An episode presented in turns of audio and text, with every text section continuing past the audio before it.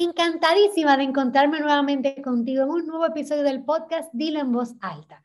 Hoy estaré compartiendo junto a la psicóloga Odil Karam sobre el burnout o síndrome del agotamiento. ¿Estás sobreviviendo o viviendo tu vocación de maestra? Acompáñame.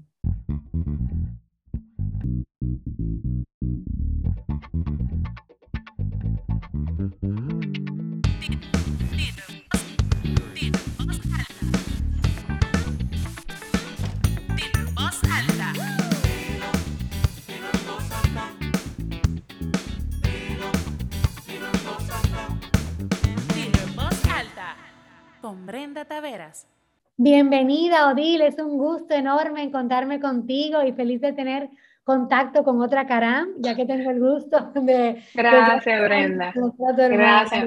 Me encanta la invitación. Y sí, estamos entre familia, aparentemente. Así es. Bueno, Odil es terapeuta sistémica, es psicóloga, máster en terapia familiar, ha trabajado los últimos 20 años como profesora, como maestra, como orientadora terapeuta y facilitadora grupal. Y hoy está acá, pues vamos a estar conversando sobre el burnout o síndrome del agotamiento, no sé qué otros nombres eh, tiene como en español, pero es eh, básicamente por ahí. Yo decidí hacer este episodio, pues sé que después de la pandemia, no solo los niños, nuestros estudiantes, se han encontrado con distintas dificultades de aprendizaje eh, y también batallando con temas emocionales y demás debido a todas estas novedades, sino también las maestras y los maestros, nosotros. Pues hemos estado enfrentando, creo que desde el día uno de la pandemia, cambios bruscos y un trabajo excesivo que nos ha hecho preguntarnos, lo sé porque eh, comparto con, con, con muchas colegas, ¿realmente ese es el camino que quiero? ¿Debería de continuar aquí? ¿Vale la pena todo esto? Entonces, así que estoy aquí con eh, Odil, cuéntame, Odil, un poquito. Sí, esto que, esta pregunta eh, es, en sí es señal de burnout. No le pasó solamente a los maestros, le ha pasado a los médicos, a las enfermeras, a todas las personas que vieron esa, esa carga adicional emocional, personas que trabajan con personas, los psicólogos, los terapeutas, eh, que vimos, el, que personas que trabajan con seres humanos, con problemas de seres humanos, con el sufrimiento de seres humanos, porque los profesores también trabajamos con la frustración y el sufrimiento de un niño que no sabe cómo aprender, que no sabe cómo entrarle a un tema, ¿verdad? O sea, sí somos trabajadores de una forma u otra, eh, con, trabajamos con el, sufrimiento humano. Y con la pandemia hemos estado aún más, más expuestos a esto. Eh, e, es eh, el reto, uno de los retos principales y más abrumadores que ha presentado la pandemia es que hemos estado lidiando con problemas de otro estando nosotros mismos inmersos en el mismo problema, sin guía alguna, que no es lo mismo. Un maestro está lidiando con los problemas de aprendizaje de un niño, por ejemplo, pero tiene su vida más o menos en orden y tiene este entrenamiento para lidiar con eso. Pero no está maestro acostumbrado a lidiar con 20 niños en crisis, estresados porque sus padres están estresados, y entonces se ha exacerbado esa, ese, ese estrés, esa tensión. Eh, nos pasó a los terapeutas también. Eh, nosotros estamos acostumbrados a manejar un cierto nivel de crisis a la semana, digamos, eh, o de paciente en crisis, pero no estamos acostumbrados a tener a todos los pacientes en crisis al mismo tiempo, a la vez que nosotros estamos viviendo la misma crisis, sin guía, ¿verdad? Porque las federaciones de maestros, las organizaciones de, de, de enfermeras, las organizaciones de terapeutas tampoco tenían lineamientos de cómo protegernos en una situación así. Y una de las cosas que, una de las señales de burnout es que yo hago aquí, esto significa algo, esto tiene algún tipo de sentido, no tengo más nada para dar. Eh, una de las cosas que nos eh, motiva es el servicio. Y cuando vemos que por más que damos el 120%, nuestro servicio no es suficiente, eh, va perdiendo el sentido y el significado nuestra labor. Y es una de las partes más tristes eh, no solamente nos pasa a los terapeutas, a los maestros, a las madres, o sea, eh, ¿verdad? ¿Qué, ¿Qué, hago yo aquí criando hijos? Estoy dando mi 150% y como quiera, viene una crisis de la otra. Eh, y fue algo, es algo que podemos ver de manera circunstancial. Cuando era orientadora lo podía ver como un maestro al año, pero ahora con la pandemia se exacerbó. casi todos pasamos por ahí en algún punto de la pandemia. ¿Y cuáles serían, eh, Odil, como esas eh, red flags, o sea, esas banderas rojas que nos eh, hacen ver, mira, me está pasando esto, o sea, tengo esto. ¿Cómo puedo darme cuenta de que hay burnout? Algunas señales, vamos a hablar de como de cinco, cinco red flags. todos los días son malos. Todos los días en promedio tú ves como todo su recuento al final del día y dices, bueno, por lo menos pasó tal cosa, por lo menos avanzamos de tal cosa. Eh, hay una percepción al final de cada día de que fue negativo, no fue suficiente, fueron peores, los, fueron más los fracasos que los éxitos, eh, no, no tenemos la capacidad de hacer un... Y, y esto no, no, lo estoy diciendo ni siquiera como que es de manera así objetiva, puede que no sea así, pero cuando hemos llegado a un estado de burnout o estamos llegando a un estado de burnout, eh, la capacidad de ver la parte positiva del día eh, disminuye mucho porque estamos tan cansados, tan agotados, hemos estado haciendo tanto esfuerzo y es como tú eh, dar, de, nuevo, dar tus 150 y recibir a cambio 5 o nada, ¿verdad? Entonces, una de las señales es tener esta sensación de manera prolongada de que todos los días son, son malos, ¿verdad? una segunda señal sería Em, que estás cansado todo el tiempo, despertarte cansado, aún después de una, de una siesta estar cansado, eh, que cosas que en tu trabajo, eh, no, por ejemplo, te gustaban, vamos a suponer un homeroom teacher eh, que da varias materias, ah, la que más me gusta trabajar es arte, y aún después de dar arte, estoy cansada, no estoy motivada, este, este, este agotamiento permanente. Eh, una tercera red flag sería, eh, nada de lo que yo hago hace una diferencia o es apreciado. O sea, mi lugar aquí no tiene sentido. eso pasa muchísimo, por ejemplo, o sea, maestras que dicen que, que a mí no me valora ni siquiera el, eh, la administración, o sea, no me valora nadie. O sea, ¿qué, qué, ¿qué, me pasa? Que eso pasa de verdad que todo el tiempo. Entonces, no, eh, esto no tiene sentido, esto lo puede hacer cualquiera, yo no hago una diferencia, a mí me sustituyen cualquier día. Una cuarta sensación es, esto es una pérdida de energía, ¿verdad? Que está conectado. O sea, yo vengo aquí es a perder mi tiempo, a perder mi energía, lo que termino es cansada, eh, empiezo a no sentir que ni el salario vale la pena, ¿verdad? Y una, un quinto red flag es que eh, tengo la sensación de que me paso el día entero aburrida, sin motivación. Entonces, eh, trabajando. todo esto, nosotros lo sentimos, es normal sentirlo en algún momento, eh, una de estas sensaciones, ¿verdad? Como, ay, Dios mío, eh, me ha pasado, como en la consulta estoy como viendo lo mismo todo el tiempo. O sea, ¿verdad? Como a uno le puede pasar una de estas cosas, pero cuando estamos entrando en burnout, todo esto es persistente a lo largo del tiempo. O sea, podemos pasar muchos días, semanas y meses sintiendo.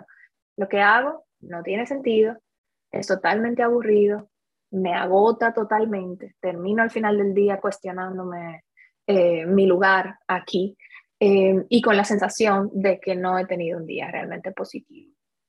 Y entonces realmente entiendo que esto sucede, supongo que eh, no, no solamente sucede en pandemia, o sea, sucede, hasta antes de pandemia sucedía, lo que pasa fue que esto se, se alteró, así como bien tú explicaste al principio, y que y, y es como un cúmulo de varias cosas, que eh, razones personales, familiares, o sea, cómo también distribuyo mi tiempo durante el día, todo el tiempo lo dedico al trabajo, eh, con, con, la virtualidad, sucedía que una maestra, o sea, como maestra no, no, descansábamos hasta las 10 de la noche, 11 de la noche, nos encontrábamos con correos de, de las principals, o sea, de las administradoras, de la, de la coordinadora, eh, comentándonos del caso de algún niño y demás. O sea, eh, no había una vida después o antes del colegio, o sea, todo giraba en torno a mis estudiantes. Cierto. Y ha, sido una de las, yo estuve leyendo un, un reporte eh, que se llama uh, But at What Cost? Teacher Mental Health During COVID-19 Pandemic Research Report, que se hizo a lo largo, a, lo largo de Canadá en el sector educativo. te hizo una investigación eh, cualitativa, entrevistando maestros, y eso es una de las, una, eh, uno de los findings. Eh, ay, Dios mío, el, el ah, sí, de los, uno de los, hallazgos era sentir que el trabajo no terminaba nunca. Que el trabajo no, no, había un horario en el cual terminaba porque Ah, no solamente por las llamadas de los supervisores, los emails de los supervisores, en, fuera de horario eh, de dar clases, incluyendo los fines de semana, domingos, etcétera, eh, sino también por eh, la, la, vocación de servicio que mueve un maestro, ¿verdad? Ver a sus estudiantes desmotivados, verlos preocupados, verlos en el grado también, hablar con sus padres y ver a sus padres perdiendo trabajo, teniendo que mudarse de casa, eh, cuestionando si podían seguir pagando el colegio, etcétera, etcétera, etcétera. Entonces, eh, fue difícil para muchos maestros mantener sus límites claros y no sensibilizarse ante el sufrimiento de las familias, de sus estudiantes y de, y de sus propios estudiantes. Tú sabes que yo como eh, directora de una academia y con maestros que, que bueno, eh, empleados que estaban a, mi cargo y además también de los estudiantes, sí que con la pandemia pude conocer mucho más, eh, tanto su, su, la parte donde, donde a ellos les parecía increíblemente estresante como las partes positivas y demás. O sea, eh, todas estas oportunidades en cuanto, o hasta la vida personal, uno va conociendo del maestro y, y cosas que necesita, que, que, uno nunca se había dado cuenta. O sea, por ejemplo, eh, yo tenía una maestra que estaba lidiando con, con problemas de, de su mamá, de su familia, etcétera, y cómo yo tenía que también volverme empática en base a esto, o sea, no, o sea, entiendo que tú estás pasando también igualmente situaciones que también están pasando tus estudiantes por ellos, ¿sabes? O sea, como, como, como conocer, ciertamente uno llegó a conocer de forma clara eh, a cada persona con la que uno eh, interactuaba en el día a día, que ni se daba cuenta de esto, a nivel profesional, en el trabajo, esa, esa profe, cualquier otro profe iba y nada, uno no veía nada, ¿sabes? Uno no, uno, no se daba cuenta de absolutamente nada de lo que pasaba en su casa. Claro. después de, de, de, todo este berenjenal, ver, encontrarnos con, con la realidad de cada quien, fue, fue chocante, fue, fue en cierto modo como devastador y eso puede ser too much, ¿eh? que de nuevo, eso puede ser demasiado porque parte de lo que nos mantiene en armonía es esa, esa línea, ese límite de lo privado y lo, y lo público. Y cuando vamos al trabajo, mantenemos nuestra dinámica de trabajo y podemos mantenerlo de la casa en la casa. Y, por ejemplo, em, aunque lo de la casa se esté cayendo, mi carrera está en orden, entonces yo llego al trabajo y tengo cierta sensación de orden que me ayuda a ir a mi casa, a lidiar con el caos y tal. Pero en este sentido, todo entró en caos. Estábamos en caos en la casa, estaban en caos los vecinos, la familia, las amistades, los estudiantes, los padres. Eh, se sentía bastante eh, inescapable y entonces como nosotros con poca capacidad de, de ayudar, que es lo que estamos acostumbrados a, hacer. Totalmente. Y la empatía se, se, agota, la empatía cuando, cuando no da más, cuando no vemos resultados. Entonces hemos tenido en estos, en estos dos años que hacer mucho ajuste respecto a nuestros límites, nuestro autocuidado, la aceptación de hasta dónde podemos dar. Eh, ha sido duro.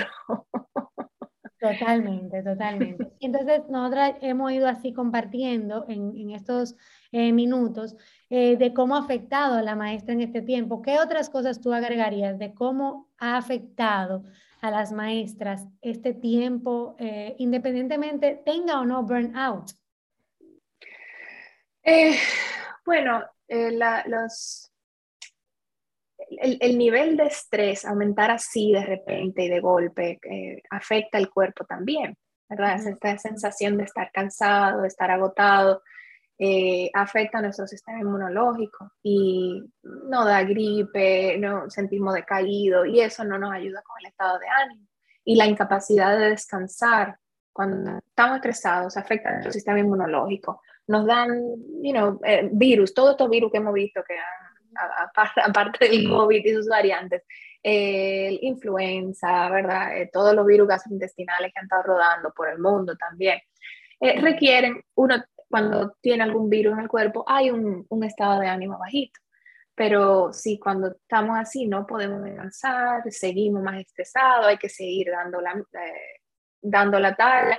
Eh, ¿qué, ¿qué, va a pasar cuando hay enfermedades latentes y tenemos predisposiciones a ciertas cosas? Se aceleran enfermedades, o sea, el, el, el, estado de salud física se ve afectado por el estrés. Y ciertamente eh, eh, se hace un ciclo, un, círculo vicioso donde hay estrés, hay enfermedad, la enfermedad genera más estrés, no hay capacidad de, de, de descanso, o sea, no se puede descansar. Tú eres la única profesora de matemáticas, se me han ido tres maestros, por favor no me falle. Eh, tengo 40 de fiebre, pero está bien, yo me conecto, ¿verdad? Y, tener esa sensación encima. Entonces sí, ha habido mucha enfermedad física, eh, falta de descanso, que de una forma u otra eh, predispone a que se eh, manifiesten. El que, le sube, el que tiene temas de presión, que le suba más la presión, el que tiene temas de asma, más, más, ataque de asma, más alergia, lo cual desgasta físicamente. Y muchas de nuestras maestras no tienen 22 años, ¿verdad? Eh, entonces, eh, cambios en, en, el tema de apetito, eh, cambios en los hábitos de dormir y todo eso está conectado al estrés. Para, para un maestro poder estar en, en, buen estado de ánimo y hacer su labor, es muy difícil un maestro ser mecánico. Nosotros trabajamos con, mira, yo me incluyo porque tengo siete años fuera de las aulas, fueron 15 años en las aulas y todavía enseñar es algo muy importante para mí. En, mi identidad todavía me identifico como, como maestra. Y es, es muy difícil realmente uno eh, pull off y convencer eh, si uno no está en buen estado de ánimo, entrar y, y dar cualquier tipo, facilitar cualquier tipo de robótica, estando uno mal y desconectado, eh, cansado, enfermo. es muy difícil hacerlo, no lo logramos. Nosotros también trabajamos con nuestro estado de ánimo, con nuestras emociones. Nuestras emociones son una herramienta de trabajo y estos niveles de estrés eh, no nos han permitido dar lo mejor en ese sentido. Totalmente. Pero ahora vamos como a la parte del al revés, en lo positivo. O sea, ¿qué soluciones tenemos las personas que han sufrido burnout, que están sufriendo eh, o que tienen alguno de, de estos, eh, de estos red flags que tú mencionaste, estas banderas rojas que mencionaste al inicio? ¿Cómo ¿Qué, qué, qué, solución tengo? O sea, no se me va a quitar, eh, no, no, me van a quitar el, la carga laboral, no me van a quitar los 50 estudiantes que tengo, no me van a quitar, pero ¿qué, qué puedo hacer? Lo primero sería buscar ayuda. Eh, y bueno, tenemos, tenemos personalidad, estilo de personalidad, eh, tipo de personas que son más propensos al burnout y personas que pueden, como personalidades, que pueden ser más resilientes. Eh, porque, por ejemplo, una de las soluciones es conectar con otros de manera consciente. Hay personas que se le puede dificultar mucho el conectar por otro, ya sea por su personalidad, por temas del pasado, bloqueos que tienen, pero definitivamente conectar con otros y, y, buscar apoyo, buscar escucha, poder hablar de las dificultades y no necesariamente, es importante decírselo a, a la amiga, al, al marido, eh, no es para que me resuelva los problemas, yo simplemente necesito como ser escuchada. Eh, hoy me faltaron 10 niños a clase y yo me, cada vez me faltan más niños y los papás están peleando y yo no sé. O sea, poder eh, pedir permiso para vent, para desahogarnos. y decir, mira, yo lo que voy, voy a hacer un vómito emocional aquí de cinco minutos, yo lo que necesito es que tú me escuches. Y si lloro, no te asustes, que voy, voy, voy a la y no te asustes, no es para que me resuelva nada, que no puedo hablar sola de esto. Entonces, me eh, gusta, eh, me gusta. hacerse reach out. Justamente en el colegio donde yo trabaja, eh, trabajo, en el momento de pandemia, la psicóloga escolar del bienestar estudiantil decidió hacer como unos mini grupos de maestros que se reunían, bueno, nos reuníamos en un Zoom, era ya después de, o sea, como que era ese, ese, ese grupito y nadie más, o sea, no habían eh, nuevas personas uniéndose y eso hacía que hubiese un nivel de confianza tal de que podríamos, así como tú dices, vomitar eh, información y todos estos sentimientos, emociones y todos estos problemas que estábamos viviendo todas. Y realmente se hacen grupos de apoyo, o sea, me encanta escuchar eso porque se te decía, hay soluciones a nivel institucional y a nivel personal. A nivel personal, tratar de abordar a la gente de acercarse a, su, a, tu gente íntima es muy doloroso cuando tus relaciones cercanas, tú sientes que no puedes traer esas cosas. Te, te, te sentir muy aislada. Entonces, poder traer esa, ese nivel de carga a tu relación de pareja, a tu, eh, entre tus familiares. Evidentemente no para cargarlos, pero sacar ese espacio de manera respetuosa, de necesito desahogarme, la estoy pasando mal en el trabajo, poder, poder legitimarlo a través de compartirlo con tu gente cercana. Y claro, con tus compañeros de trabajo, acercarte a tus compañeros de trabajo, ver, oye, me, me está pasando esto, te está pasando a ti también. Y una forma segura de hacer eso es lo que tú acabas de escribir, una, una solución institucional donde hay un personal preparado para facilitar ese grupo y convertirlo en un espacio seguro. ¿A qué me refiero? Bueno, mi colega también de una forma u otra como mi competidor pudiera ser, ¿verdad? Eh, entonces, ¿qué, ¿qué, tanto yo puedo ponerme vulnerable frente a ti sin sentir que eh, estoy en una posición de debilidad o, que, o, exponerme a una crítica?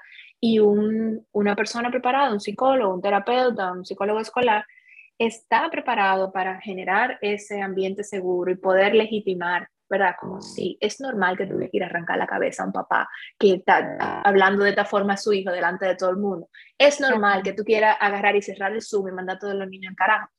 Lo que te hace buen maestro es que aunque tú tengas esos impulsos, tú no estás actuando esos impulsos. Entonces, no hay que sentir culpa, no hay que sentirse mala persona por tener todas esas eh, eh, fantasías en un momento de tanto estrés. Entonces, es una de las, de las soluciones eh, institucionales. Eh, buscar amistades nuevas. O sea, todo esto cae dentro de lo de conectar con gente, buscar otras amistades, eh, personas con, que se identifiquen contigo, limitar que tanto tú te expones a la gente negativa o no, no a la gente negativa, a las personas que están en un discurso negativo. Porque sí, sí, y te digo no gente negativa porque bueno, a veces la gente es que es negativa, es que está pasando por un divorcio, es que está pasando por una enfermedad, es que está en un momento difícil de su vida y se ha metido ahí, está atrapado por, por, por, por esa fase, digamos. Entonces, si tú también estás en, eh, al borde de caer en un síndrome de burnout, tú no eres la persona que le va a dar apoyo a tu hermana mientras se está divorciando. Discúlpate. Tú no puedes agarrar y oír la media hora al día quejándose de todo. Si tú estás en, acéptalo, discúlpate, dile que tú más le puedes dedicar cinco minutos, que tú también estás mal, ¿verdad? Claro. Y, acepta que ese es el estado de las cosas, porque lo que puedes terminar es en una depresión. Y burnout te pone en ese riesgo. Cuéntame. que me encanta lo que tú dices, porque justamente en pandemia, cuando yo estaba así con ese estrés, no solamente de dar clases en la mañana, sino también de ser directora eh, de, una academia de música, eh, liderando maestros y demás, yo decidí salirme de todos los grupos de WhatsApp, porque entendía que me estaban, me estaban maltratando, o sea, en información de que el COVID, de que tantas muertes, de que no sé qué, de que la, la, Yo decidí salir de todo, o sea, de los grupos de WhatsApp. Y, oye, mira, yo te voy a decir una cosa, esa ha sido una de las mejores decisiones que yo he tomado en mi vida. O sea, ya ahora que ya terminó pandemia y demás, no te puedo mentir, he entrado a algunos pero yo hasta hice una lista. Antes de entrar a, cualquier grupo, yo, hice una lista. Mira, tiene que ser así, así, así, así, así, así. Y de verdad que, que ayudó, ayudó a, a, ese agotamiento, a ese estrés. Claro, porque es, es una, eh, eh, eh, tenemos una capacidad limitada de, de, tener información y muchos de esos grupos se armaron a muy buena fe, ¿verdad? El, el, papá, con el papá mandándole a todos los hijos adultos toda la información y a todos los nietos y ahí tenemos un grupo de la familia donde lo único que se está compartiendo son cosas negativas, sustos, miedos, temores, la gente empieza a pelear y todo eso pasó al principio, o sea que sí, limitar el, el consumo de información es eh, importante porque no, no, eh, no, mete mucho miedo. Otra de las eh, digamos, soluciones, es realmente reevaluar tus prioridades. Eh, sentarte a reevaluar tus prioridades. Eh, en, medio del burnout no podemos priorizar de la misma forma porque estamos teniendo un riesgo enorme de salud física y salud mental. Podemos terminar eh, muy deprimidos a nivel de, de, necesitar fármacos para salir de, de, esa depresión, porque cuando nos deprimimos no es un estado mental, como, ¿dónde está la mente? Eh, el, parte de lo que es el fenómeno de la mente, digamos, es cómo funciona nuestro sistema nervioso. Y estamos hablando, nuestro sistema nervioso está dentro de nuestro cuerpo y se desgasta como cualquier otro órgano. Entonces, eh, es, es, posible que tengamos que terminar eh, teniendo intervención no solo psicológica, sino psiquiátrica. Entonces, es importante reevaluar nuestras prioridades. Gracias a Dios tenemos esa tecnología médica eh, disponible para echarle mano si es necesario, pero reevaluar nuestras prioridades en un momento de, de, de burnout o de riesgo de burnout es muy importante. Entonces, priorizar mis límites, qué tanto apoyo yo puedo dar a otras personas, qué tanto, cuántas horas yo puedo trabajar al día. Eh, yo me gané el premio de la maestra del año el año pasado, sí, pero este año yo voy a ser la peor. Y, bueno, eso, lo que, eso va a ser así. Eh, mi review de este año va a venir muy malo y yo voy a trabajar con aceptar eso temprano porque eh, no puedo dar más, qué tanta tarea puedo poner, qué tanto puedo corregir, eh, sacar tiempo de relajarnos. Quizás cada hora de clase de 50 minutos yo tengo que dedicarle 5 minutos a todos relajarnos antes de empezar la clase durante un tiempo de pandemia, ¿verdad? Dormir, priorizar dormir, priorizar descansar, aún más entonces, revaluar las prioridades cuando estamos en riesgo de burnout es absolutamente importante. Priorizar el ejercicio físico. Y no estoy hablando de que nos pongamos al gimnasio, salgamos a correr un maratón. Ejercicio físico es movernos, estirarnos, salir a caminar, lo que sea ejercicio físico para ti, lo que sea mover tu cuerpo y subir un poquito el heart rate, eh, es como darle el mensaje a tu cuerpo de estamos en el mundo, estamos en la vida, el cuerpo puede moverse, ¿verdad? Y el cuerpo entonces se pone, eh, es, es un, un, círculo sano, no un círculo vicioso, es lo contrario, ¿verdad? Yo pongo mi cuerpo en movimiento, entonces mi cuerpo empieza a funcionar como un cuerpo sano, a funcionar como un cuerpo que puede moverse. Y eh, producimos serotonina y bueno, nuestro sistema nervioso está muy contento y nos ayuda a mantener un estado de ánimo elevado y buena salud general aquí no estamos hablando de perder peso, ni de comprar una licra de 100 dólares, ni al gimnasio. Estamos hablando de simplemente cambiarte los zapatos del trabajo con los tenis y salir dando vuelta en la manzana, mirar los árboles, mirar pajaritos y volver a tu casa. Priorizar ejercicio es muy importante. Y tenemos que hablar de eso todo el tiempo, eh, mirar lo que estás comiendo. Mirar lo que estás comiendo, hidratarte bien. Ahí todos sabemos cuáles son los alimentos que nos hacen sentir mejor cuáles son los alimentos que nos hacen sentir peor, cuáles son los alimentos que nos suben eh, el estado de ánimo y los niveles de energía a lo largo del día, cuáles son los alimentos que nos dan un acelerón y después nos explotamos, ¿verdad? Entonces, baja el consumo de cafeína. Eh, baja que las profesoras son number one en cafeína. Claro, entonces bajar un poco, o sea, bajar un poco el consumo de cafeína, bajar el nivel de consumo de azúcar, eh, tratar de comer más fruta, menos cosas refinadas. Ya eso se lo dejamos a los eh, nutricionistas, pero eso es como lo básico, ¿verdad? Lo súper básico para ayudar a nuestro cuerpo a funcionar mejor. Tú sabes que me encanta eso que tú dijiste de los límites, o sea, de marcar y tener límites claros. No es que, eh, no, ya me rendí, me da trepito, no sé qué, sino límites claros, por ejemplo, hasta con nuestro horario. A mí me pasó eh, como maestra que, que yo cada, a, las 7 de la noche, siete y media, recibía un mensaje de que había que resolver algo que era, era importante, pero no urgente. Pero eso ya estaba maquinando mi mente, me ponía ansiosa, tenía que resolverlo ya, no sé qué. Y yo le, les dije a mis compañeras, le dije, miren, a partir de las 6 de la tarde, después de las 6, no quiero mensajes de ningún tipo de que sean importantes. Si algo urgente, sí, pero si algo importante que se puede resolver mañana, vamos a dejarlo para mañana. Y mira, eso ha dado un cambio, un giro, no solamente a mi vida, sino a las demás, porque todas decidieron hacer como lo mismo. Y, y no, no, vienen, no vienen este bombardeo negativo de eh, cosas que hay que resolver, cosas que hay que hacer, sino que baja esa, esa carga y ya yo puedo estar dedicada a otras cosas, a mi familia, a mis hijos, que entiendo que, que me, me, encantó eso que dijiste de los límites. En, en, algunos países está regulado por ley, ¿eh? Eh, como una forma de proteger a los trabajadores de que fuera del horario de trabajo eh, no se envíen, no salgan mensajes. Entonces los mensajes que vayan a salir los tiene que programar el manager o, el director de la institución, lo tiene que programar para que esos mensajes salgan en el horario que la persona se ha comprometido a trabajar. Em, y, si esos límites no se ponen a nivel legislativo, a nivel de leyes, eh, se pueden poner a nivel institucional para proteger a los trabajadores o lo podemos poner a nivel individual para nosotros protegernos. Entonces, tenemos un teléfono de trabajo aparte, por ejemplo. Yo conozco una maestra que hizo eso, que sacó como el WhatsApp, lo tenía plotado, sacó un teléfono aparte, privado, y ese teléfono no lo dejó de fuera del horario de trabajo porque se estaba poniendo loca, entonces tenía su teléfono personal donde lo conectaba con su familia y sus amistades aparte. Eh, email de trabajo.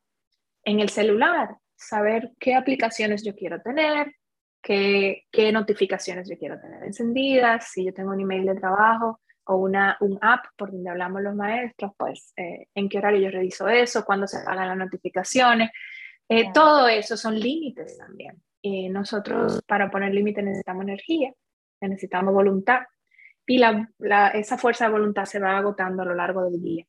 Entonces, no queremos, eh, no queremos someternos a esa tentación eh, cuando estamos agotados al final del día. Y para eso lo que hacemos es que tomamos medidas como por, decidir apagar las notificaciones en tal horario. Y ya ahí yo no lo tengo que pensar. Decidir borrar el email del trabajo del celular. Solo lo voy a chequear cuando esté sentado en la computadora y voy a responder en un horario que he designado para eso. Y entonces no tengo, no, en los momentos más vulnerables del día, eh, no tengo esa tentación ahí. Cuando, fíjense que cuando nosotros rompemos la dieta, yo digo mucho eso, la dieta no se rompe en el desayuno nunca, en la cena, ¿verdad? Al primer momento del día siempre tenemos toda la pila, pero a medida que el día se va poniendo complicado, en la noche, ya no tenemos fuerza de voluntad, no, no nos queda, hay que se rompe la dieta y se boicotean los gimnasios. Entonces, es importante nosotros eh, Em, esa reserva, no mm, usarla lo menos posible, poniendo esos límites con antelación. Claro, totalmente. Y así a los, eh, para ir cerrando, a, a las escuelas, a los colegios, como que qué cositas podrían implementar para ayudar a sus maestras. O sea, sabe que han salido muchísimas maestras del sector educativo por, por, por, esta situación. ¿Qué puede hacer la, el, el, colegio, la escuela?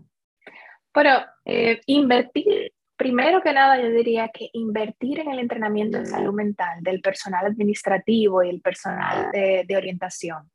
¿Verdad? En, en, la, en, los departamentos de psicología en la República Dominicana tenemos diferentes tipos de profesionales con diferentes formaciones. Entonces, el director o los... Eh, eh, el personal, el director, de coordinadores, los coordinadores, eh, la, directora, los directores y los coordinadores, eh, asegurarse ellos de, tener más información, estar más entrenados ellos en materia de salud mental para poder darle soporte al departamento de orientación.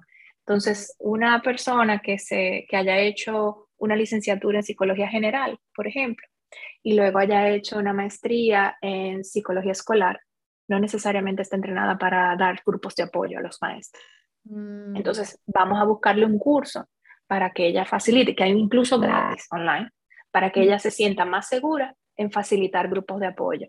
Porque no es, una, no es que haga otra maestría, ¿verdad? Entonces, ¿cómo eh, la, desde la dirección y coordinación se le puede dar apoyo a esos departamentos de psicología para que ese, ese departamento de psicología esté sólido en materia de salud mental de los maestros? ¿verdad? Eso me parece que es eh, una, un recurso que la escuela debe de tener y la pandemia lo ha puesto eso sobre la mesa. ¿Cómo facilitar grupos de apoyo? Los grupos de apoyo son sanadores. Lo primero que hace un grupo de apoyo es que te conecta con otros. Y la, las, el, el, dolor más grande, la herida más grande de un ser humano es el aislamiento. Porque hasta la muerte de un ser querido, cuando la vivimos como cuando hacemos nuestros rituales funerarios y estamos viviendo esa pérdida con otras personas, eso no ayuda a superarlo, ¿verdad? Estar aislado con tu dolor es peor que el dolor en sí. Cualquier tragedia humana se supera en comunidad. Entonces, el grupo de apoyo genera una comunidad de escucha mediada por un profesional que está preparado para facilitar un ambiente seguro, para dar educación sobre ciertas cosas, ¿verdad? Como es, un maestro puede decir, yo estoy teniendo un pensamiento horroroso, y me siento mal, me siento culpable, yo soy maestra mala. No, tú estás bajo estrés. Tú estás arrancándole la cabeza a la muchachita, tú estás insultándolo.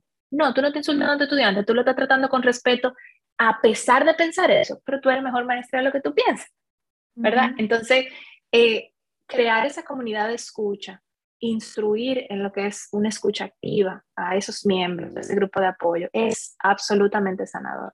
Entonces, yo diría, eh, eso como lo más importante. Si, si, si, a, si, a, un director de escuela o a un psicólogo escolar le, que le, quedaría algo, yo creo que esa es la sugerencia eh, más valiosa que yo puedo aportar. Y claro, reforzar todo eso que hemos hablado, reforzarlo a nivel institucional. Entonces, cuando tenemos reuniones de maestros, no pongan empanadas, pongan los pastelitos y los quipes, pero pongan también una manzanita picada, pongan unos guineos si ponen el cafecito y ponen el azúcar, pongan también la stevia, pongan un poquito de miel, ¿verdad? Asegúrense de que los maestros tengan agua fresca en varios lugares del colegio, que, que tomen agua. Si se sirve café, que se sirva un juguito también, que se ponga agua fría. Entonces, como, ¿cómo podemos facilitar también un estilo de vida sana? Los maestros hagan caminatas, eh, ¿verdad? Eh, hagan yoga, eh, vamos juntando por la mañana a hacer yoga una vez a la semana. Entonces, como a nivel institucional, promover también un estilo de vida sana y una comunidad sana. Me, parece sumamente importante. Odil, de verdad que muchísimas gracias por el tiempo que te has dedicado a hablar del burnout. Entiendo que hemos, yo he salido con muchísimas ideas nuevas, no solamente para trabajar con maestros con los que tengo contacto, sino también para trabajar conmigo misma. De verdad que gracias por tu tiempo, te mando un abrazote. Igual, Brenda, ha sido un placer para mí volver a conectar con la, con la comunidad educativa de mi país. Yo estoy viviendo en Canadá hace siete años y eh, sentirme parte, aunque esté lejos, eh, es muy, muy eh, meaningful, me, me, llena de, de, de cariño. Estoy a tu orden y al servicio de tu comunidad también. Gracias. Odil, da tu eh, Instagram para que las personas que, que están escuchando. Mi, cuenta de Instagram es eh, arroba Caram, así todo junto. Eh, y ahí, si alguien está interesado en contactarme para temas de grupo de apoyo, temas de la consulta, puede escribirnos al correo que es eh, connect arroba y por ahí le pasamos cualquier información que necesiten. Buenísimo, gracias, de verdad que sí. Gracias a ti, Brenda, chao. Dilo en voz alta.